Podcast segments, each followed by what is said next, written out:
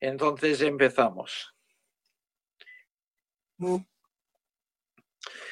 Yo tengo dos sesiones hoy, esta mañana y esta tarde. Y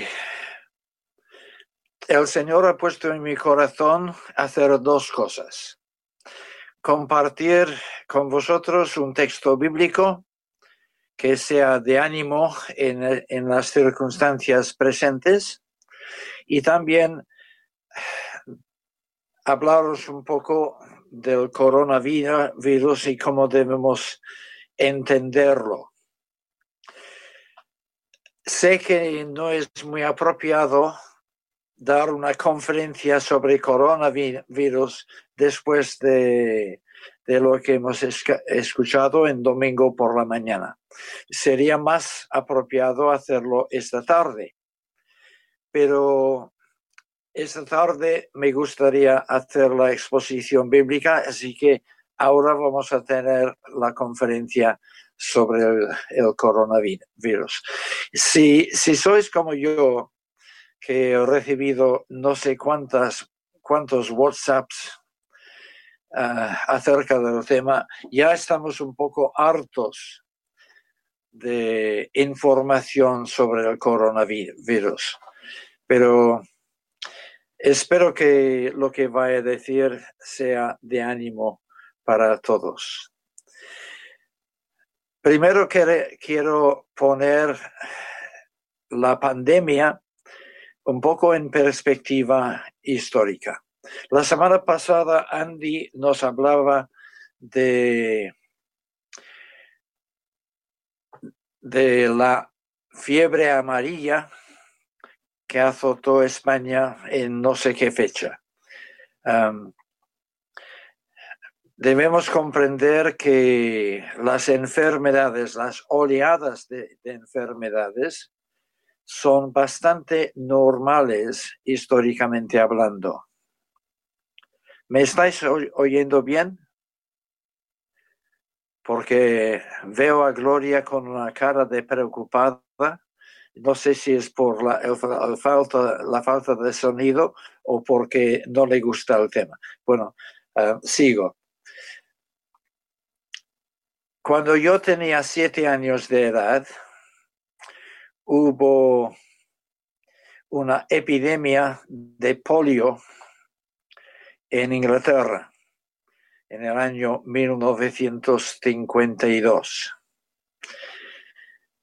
Murió mi amada tía Ruth en aquel momento. Yo no sé si alguna vez os he hablado de ella, pero fue un golpe muy fuerte para mí. Nunca había tenido que afrontar la muerte antes que yo recuerde. mi tía Ruth, mi madre tuvo tres hijos seguidos, de los cuales yo era el mayor y como consecuencia ella tenía que atender más a mis dos hermanas más pequeñas ah, y entonces mi tía casi me adoptó como si fuera hijo suyo y me llevaba a todas partes con ella, me mimaba horriblemente y por lo tanto ah, era mi, mi persona más amada. El domingo ella cantó un, solo en la iglesia porque tenía una voz muy bonita y el jueves murió. Murió en Londres, en un hospital, en medio de una sopa de, guisantes. ¿Esto suena? en aquel año hubo nieblas tan horribles en Londres que se llamaban sopa de guisantes, porque solo podías ver ni siquiera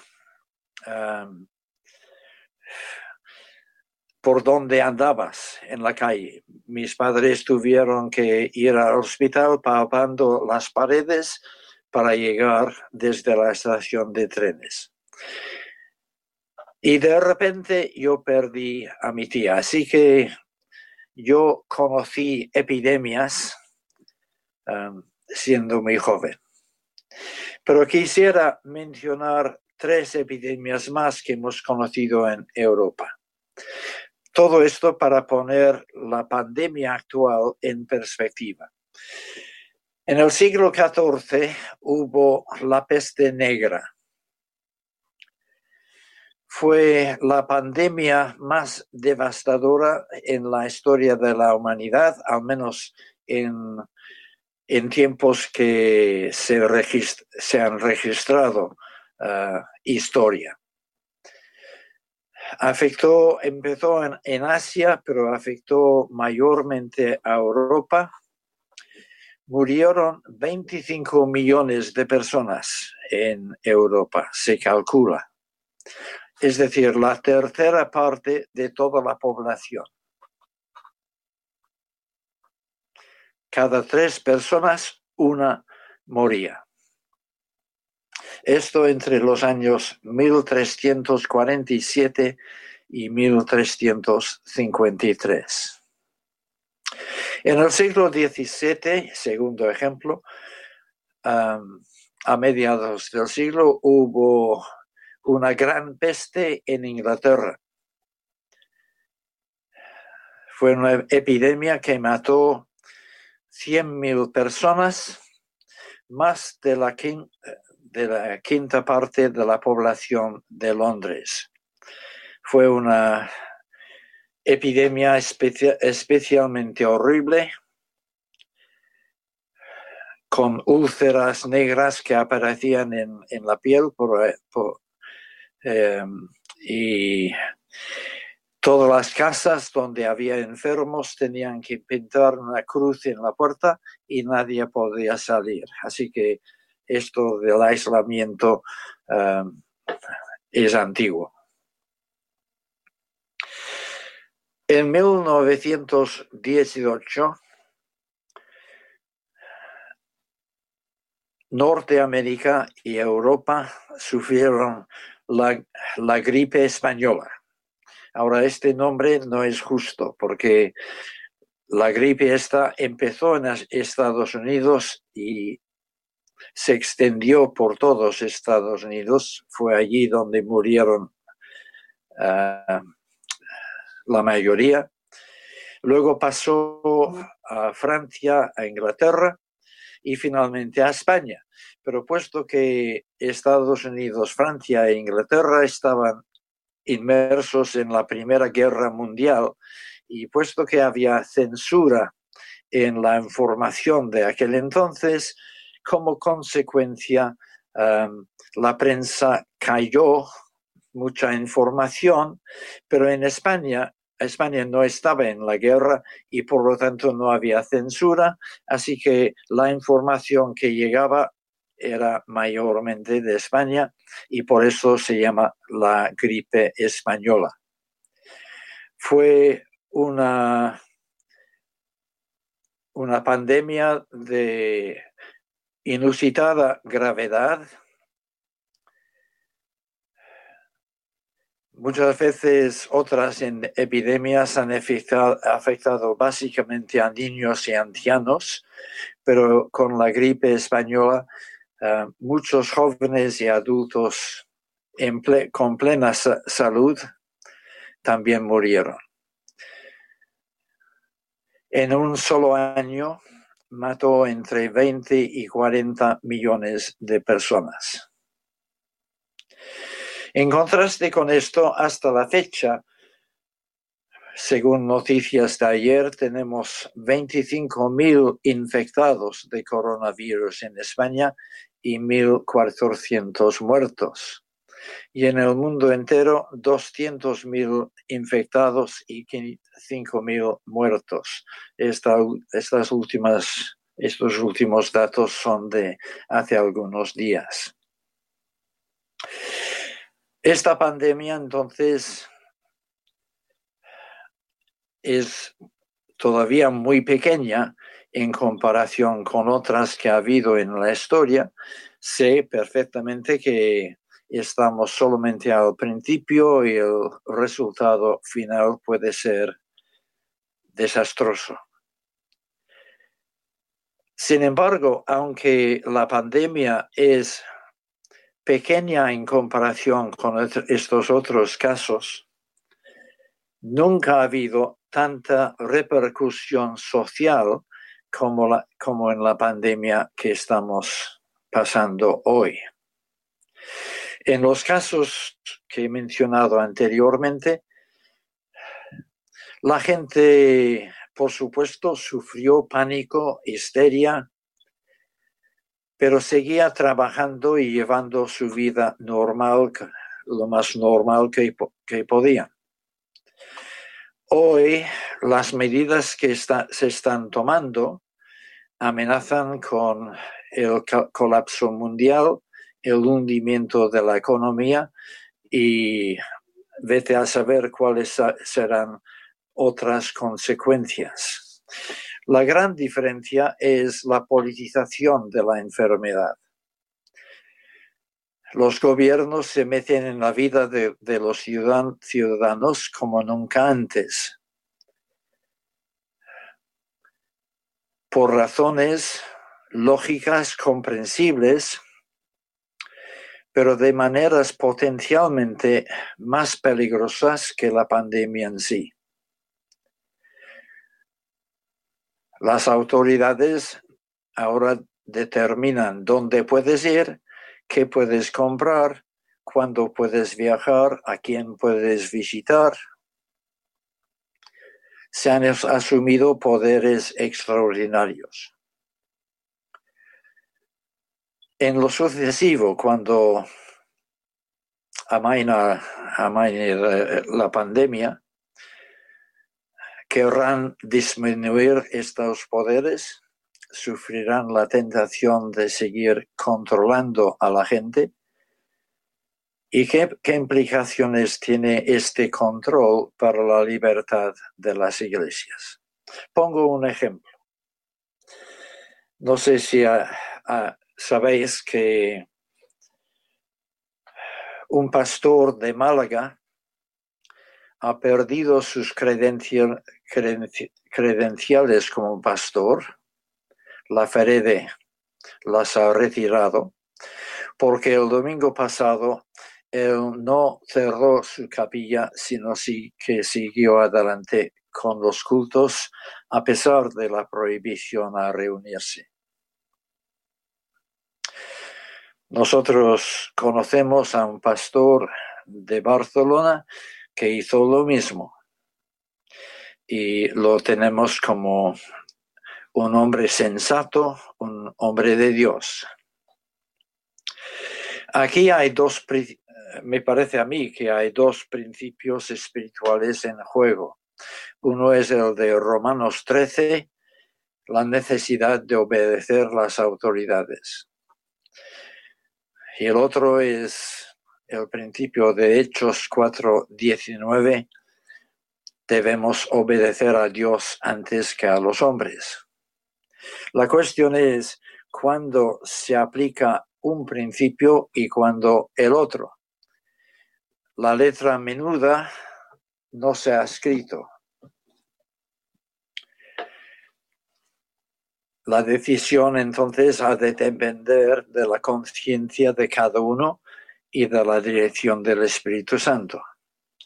En el caso que estamos viviendo, la gran mayoría de iglesias y líderes cristianos opinan que el principio que debe prevalecer es obediencia, obediencia a las autoridades, por lo cual estamos cerrando las capillas durante dos semanas y quizás más.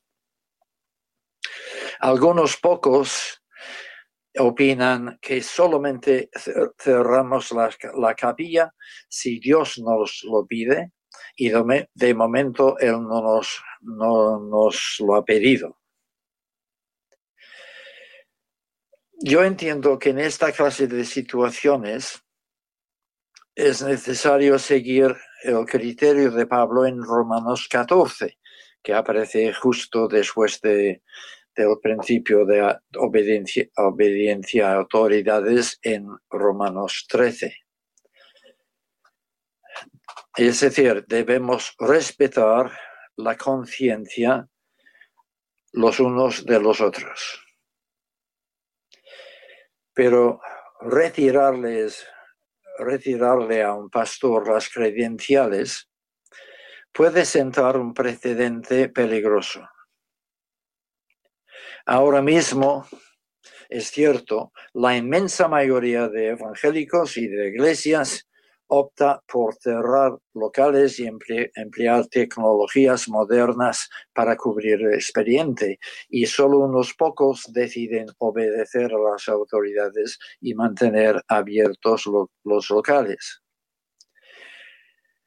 Pero ¿qué pasará cuando la inmensa mayoría de evangélicos y de iglesias ya hayan sucumbido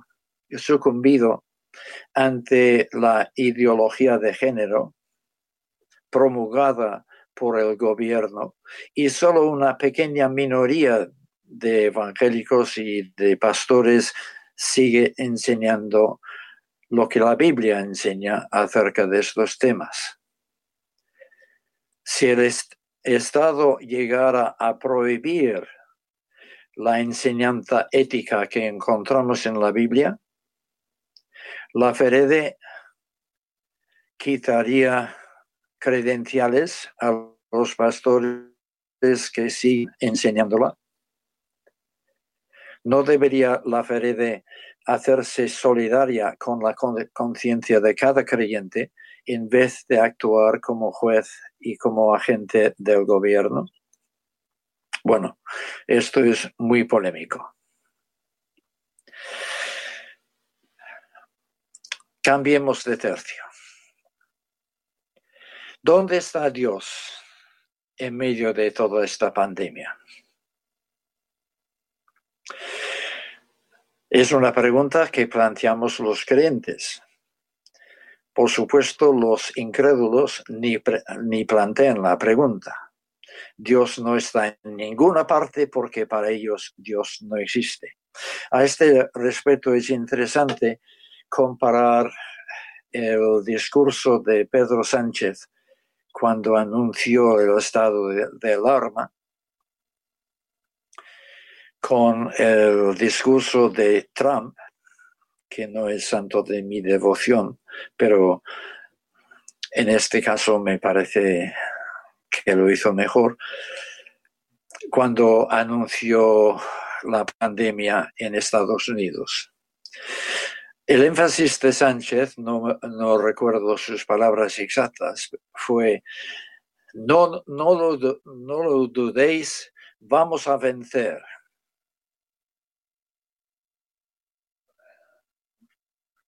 Dice quién? El gobierno. No, él se basa en la ciencia, el Dios de este momento.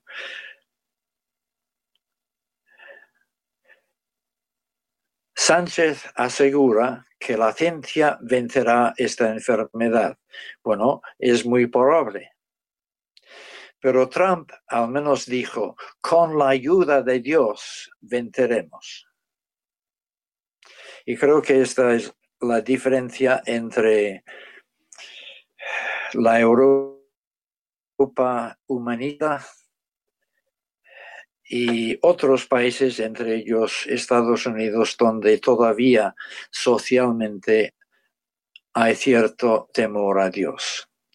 Pero, ¿qué contestación damos los creyentes a esta pregunta? ¿Dónde está Dios? Si él, es soberano, ¿cómo es que permite esta pandemia?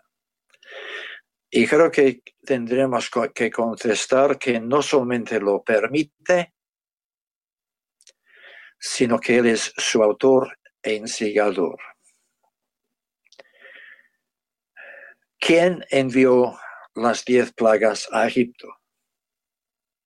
¿El diablo? ¿Algún ángel? No, fue Dios mismo. Quizás alguien esté pensando en el caso de Job. Claro, allí Job eh, fue maltratado, sufrió enfermedad, además de otras catástrofes, por causa del diablo. Pero aún así Dios asumió la responsabilidad y dijo a Satanás, me incitaste contra él para que yo lo arruinara sin causa, para que yo lo arruinara.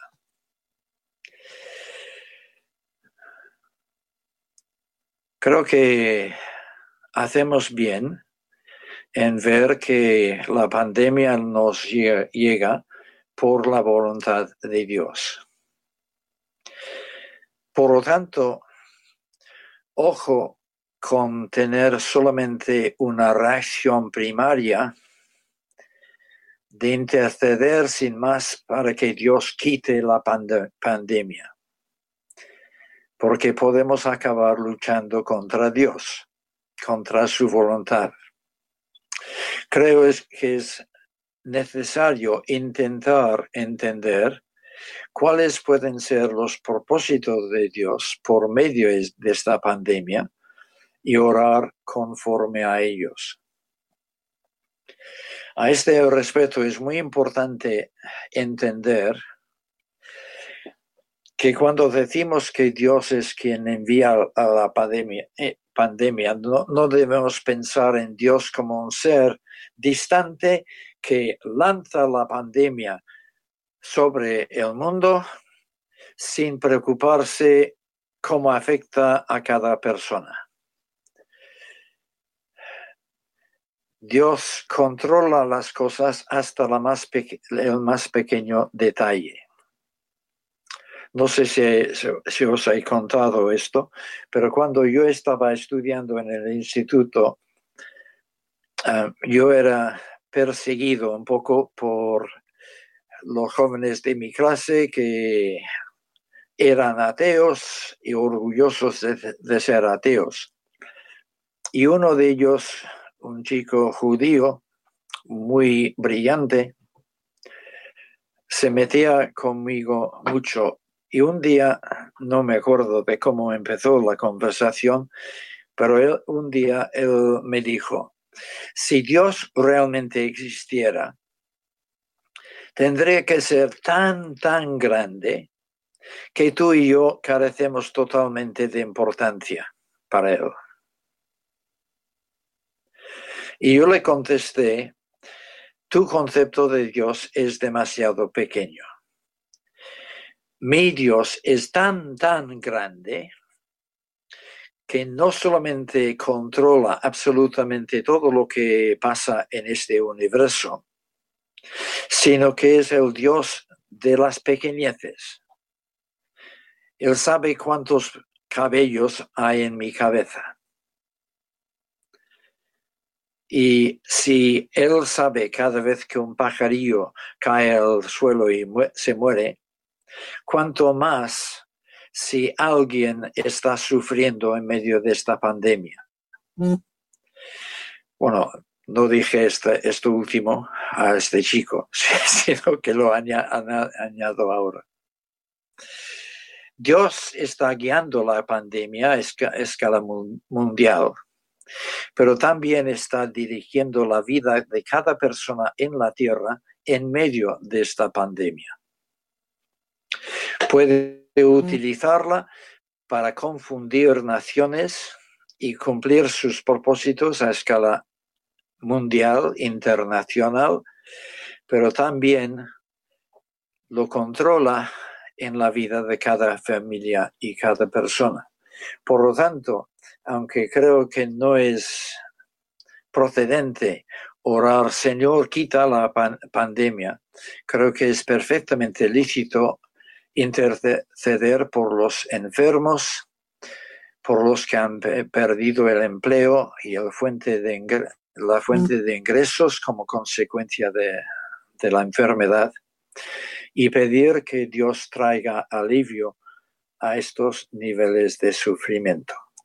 Pero, ¿por qué ha permitido Dios o por qué ha enviado Dios esta pandemia? Bueno, lo que viene son pensamientos míos, posibilidades, no es texto inspirado y por lo tanto puedo equivocarme.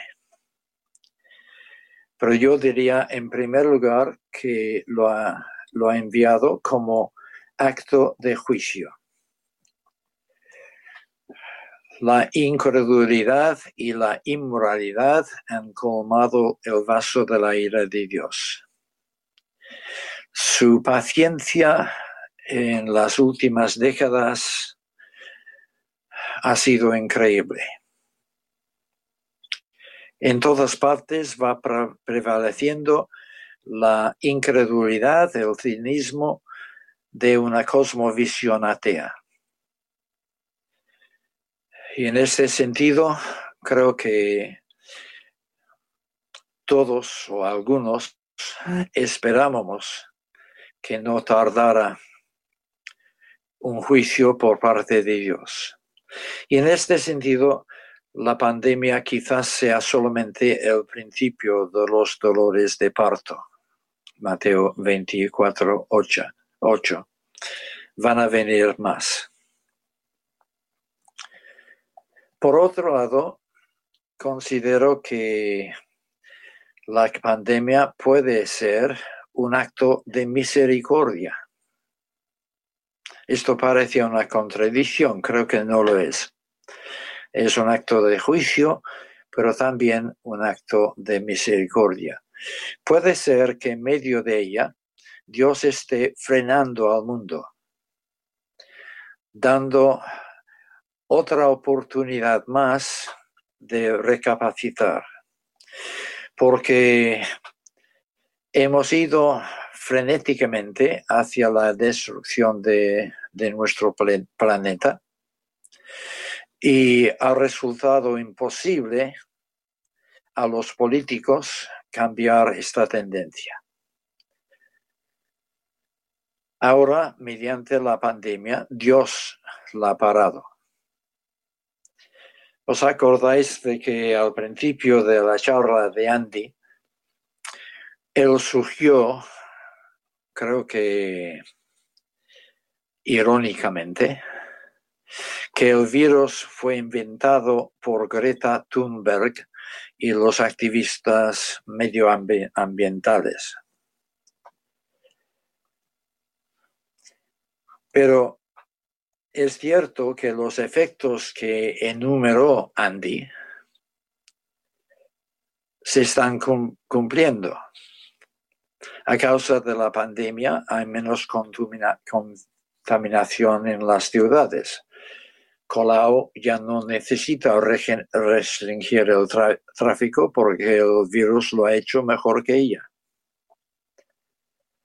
hay menos calentamiento climático, hay menos presión o habrá menos presión en la seguridad social si la pandemia cosecha una gran cosecha de abuelos.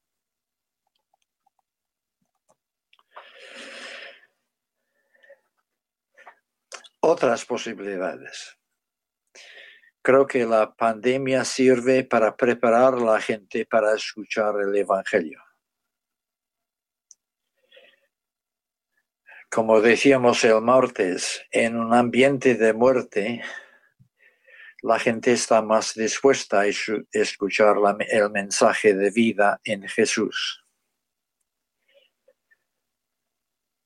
En ese sentido es importante que los creyentes no reaccionemos de una manera burda, casi como si nos alegráramos por la enfermedad y la muerte de las personas. Pero lo cierto es que las catástrofes suelen hacer que la gente recapacite. En la Segunda Guerra Mundial, las iglesias empezaron a llenarse, mientras que en las décadas de los años 20 y 30 se habían ido vaciando. La peste negra que he mencionado preparó claramente el camino para Wycliffe y su reforma, em, los llamados Lolardos, que eran los evangélicos de aquel entonces iban predicando el Evangelio en los pueblos y mucha gente se convirtió como consecuencia de la peste. Wycliffe, por cierto, era estudiante en Oxford cuando llegó la peste. Y creo que Gloria y Andreu están deseando tener el testimonio de un médico italiano que da fe del cambio de mentalidad y la búsqueda de Dios, a Dios que ha resultado de su experiencia de la pandemia. Así que la pandemia prepara a la gente para escuchar el Evangelio. La pandemia llama a la iglesia al arrepentimiento. En muchos sentidos, las iglesias se han vuelto cómodas, aburguesadas. Hay mucha actividad,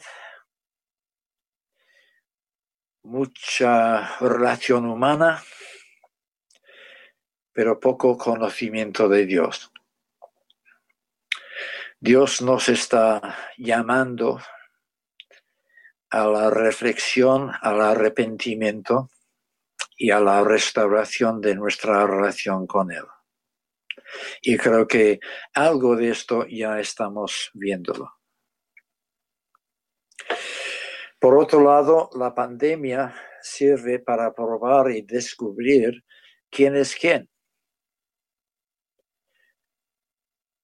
Cerradas las iglesias,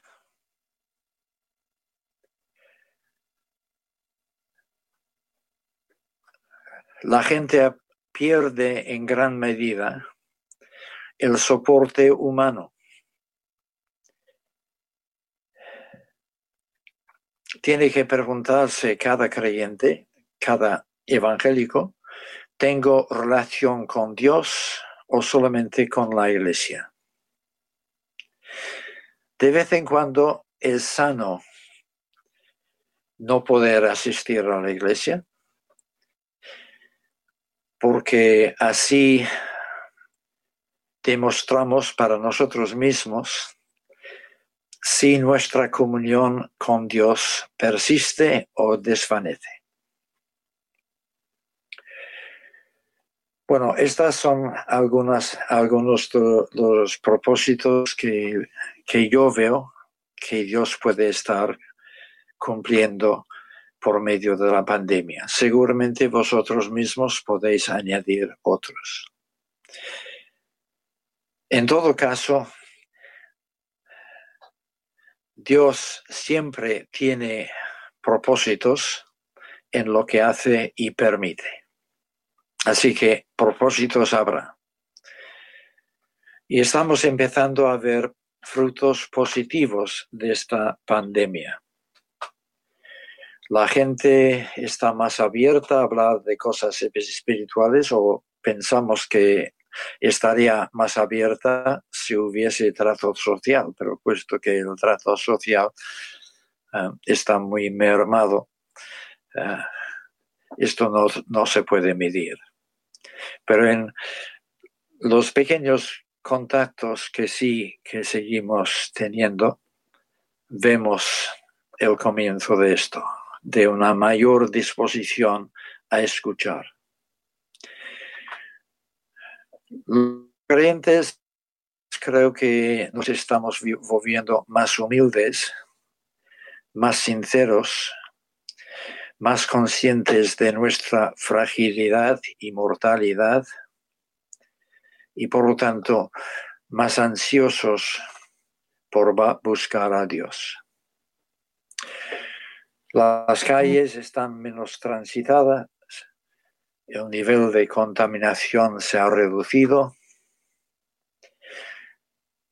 Dios está cumpliendo propósitos en medio nuestro. Y creo que como conclusión de todo, todo, todo esto no podemos hacer mejor que citar algunos de los salmos. Salmo 92, versículos 5 a 8. Salmo 92, 5 a 8. Cuán grandes son tus obras, oh Yahvé. Tus pensamientos son muy profundos. El hombre insensible no los percibe y el insensato no entiende esto.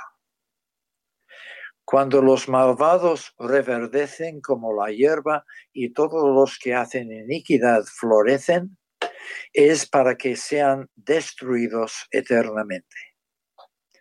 Pero tú, Yahvé, eres exaltado por siempre.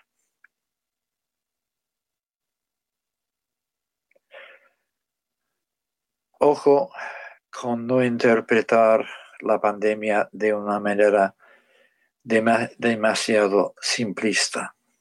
Los pensamientos de Dios son profundos y la gente en general no los percibe. Pero lo claro es que durante muchos años los malvados han crecido como la hierba y todos los que hacen iniquidad han florecido. Ha llegado un momento de destrucción, pero recordemos que nuestro Dios es exaltado por siempre. Salmo 143, versículos 4 a 6. Mi espíritu desfallece dentro de mí mi corazón está desolado. Medito en todas tus acciones, reflexiono sobre la obra de tus manos. A ti alzo mis manos. Mi alma te anhela como la tierra sedienta. La primera reacción del samista de David en este salmo es miedo, mi espíritu desfallece, mi corazón está desolado.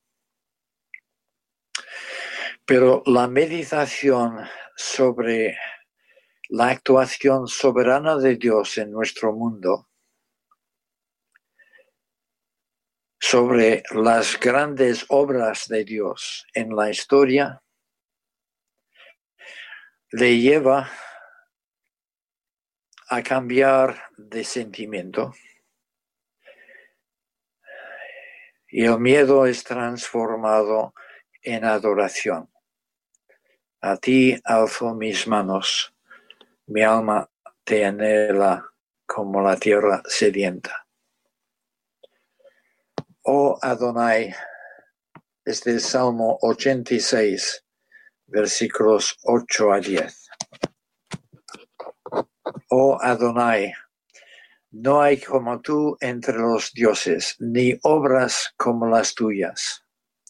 Oh Adonai, todas las naciones que hiciste vendrán y se postrarán delante de ti y glorificarán tu nombre, porque tú eres grande, hacedor de maravillas. Solo tú eres Dios.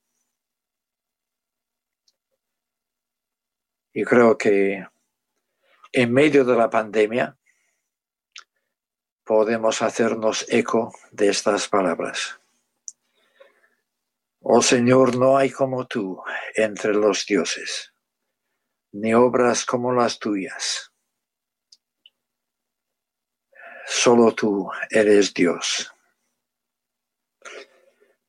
Pero un día, tarde o temprano, todas las naciones van a tener que rendirse ante nuestro Dios, reconocer su omnipotencia y su soberanía, reconocer la justicia de sus juicios y reconocer que Él es hacedor de maravillas. Ojalá que nosotros, sus hijos, podamos experimentar personalmente este sentimiento ahora en medio de la pandemia y no tener que esperar al día final para conocerla. Amén. Oramos un momento, Señor. Reconocemos que tú eres el Dios soberano, que en tus manos están los destinos de las naciones y nuestros tiempos personales. Que tú actúas a lo grande y a lo pequeño. Gracias porque como creyentes contamos con tu providencia cada día en medio de esta pandemia. Gracias porque pensamos que vamos a ver las grandes maneras en las que estás actuando en este mundo nuestro. Ayúdanos a,